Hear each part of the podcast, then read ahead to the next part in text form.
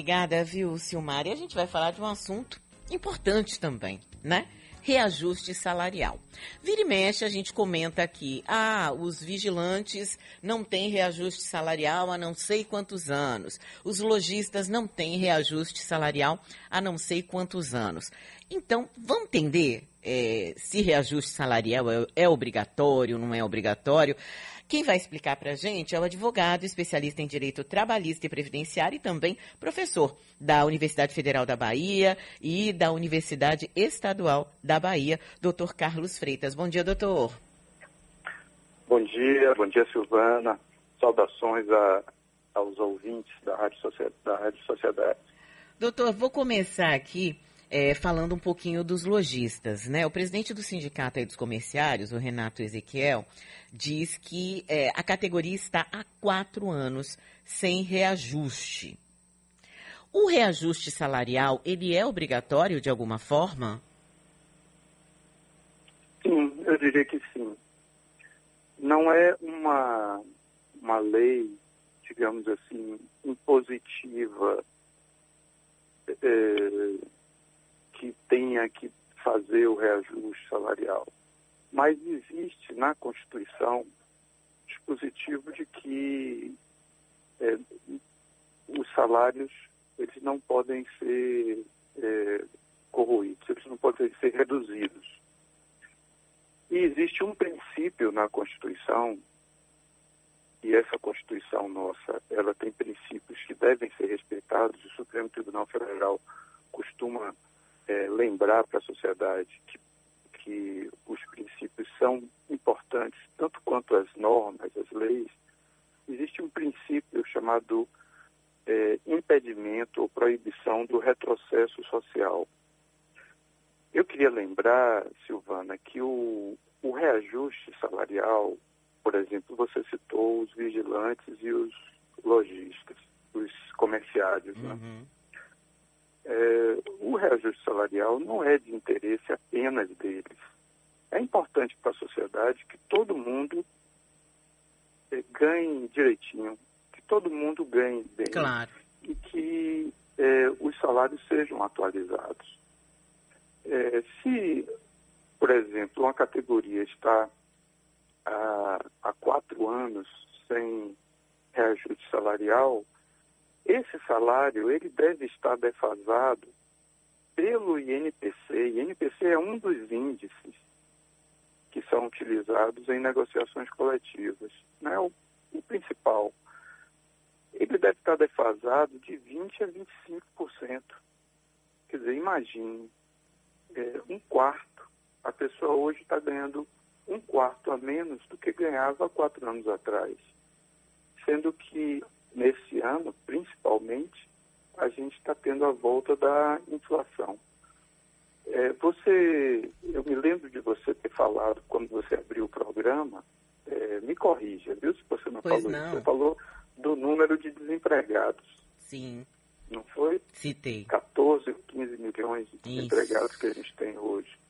Se você soma essa quantidade de desempregados ao número de desalentados, Ave Maria. São aqueles trabalhadores que já desistiram de procurar emprego. Né? A gente tem aí por volta de 20 milhões de pessoas.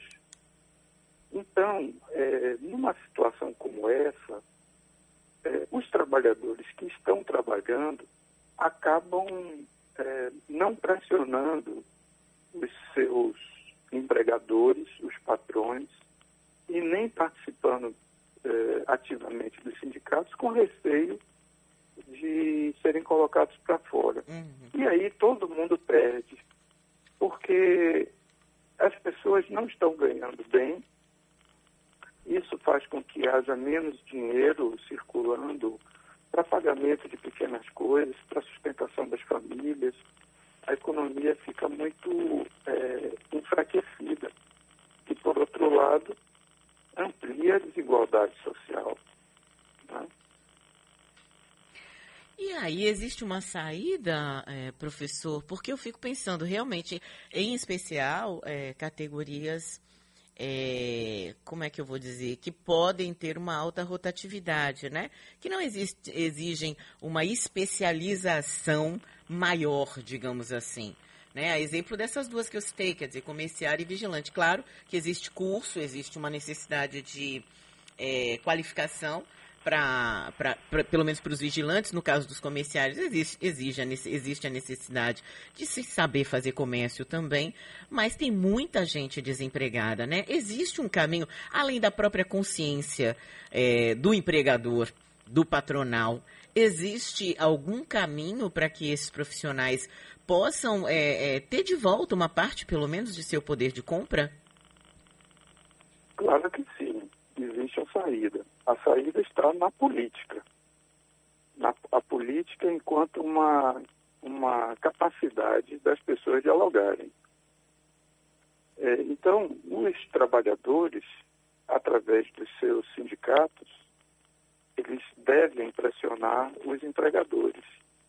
É esperado uma consciência é, política dos empregadores? Sim, é esperado. O empregador pode dizer, mas aí eu não tenho condições de dar aumento. Muitos até têm condições de dar aumento se houver uma redução da taxa de lucro. Né? Então, um momento como esse é um momento que todos devem é, estar cientes da sua é, contribuição. Da sua então, responsabilidade é, social, né? Claro. E, como diz a, a Constituição, função social da propriedade. Isso inclui os, os contratos de trabalho, inclui as empresas. Então, é, é importante para as empresas do comércio, por exemplo, que a população consuma as suas mercadorias. Só pode consumir se tiver dinheiro circulando. Então, o que está acontecendo hoje é que as pessoas dinheiro caem é, nas conversas dos agiotas institucionais, uhum. dos bancos, e, e ficam é, na ilusão de que tiveram uma melhoria momentânea e depois elas vão é, piorando a sua situação. Então a saída está na, é, está na conversa, no diálogo, na, na luta sindical nos direitos que os trabalhadores têm para isso.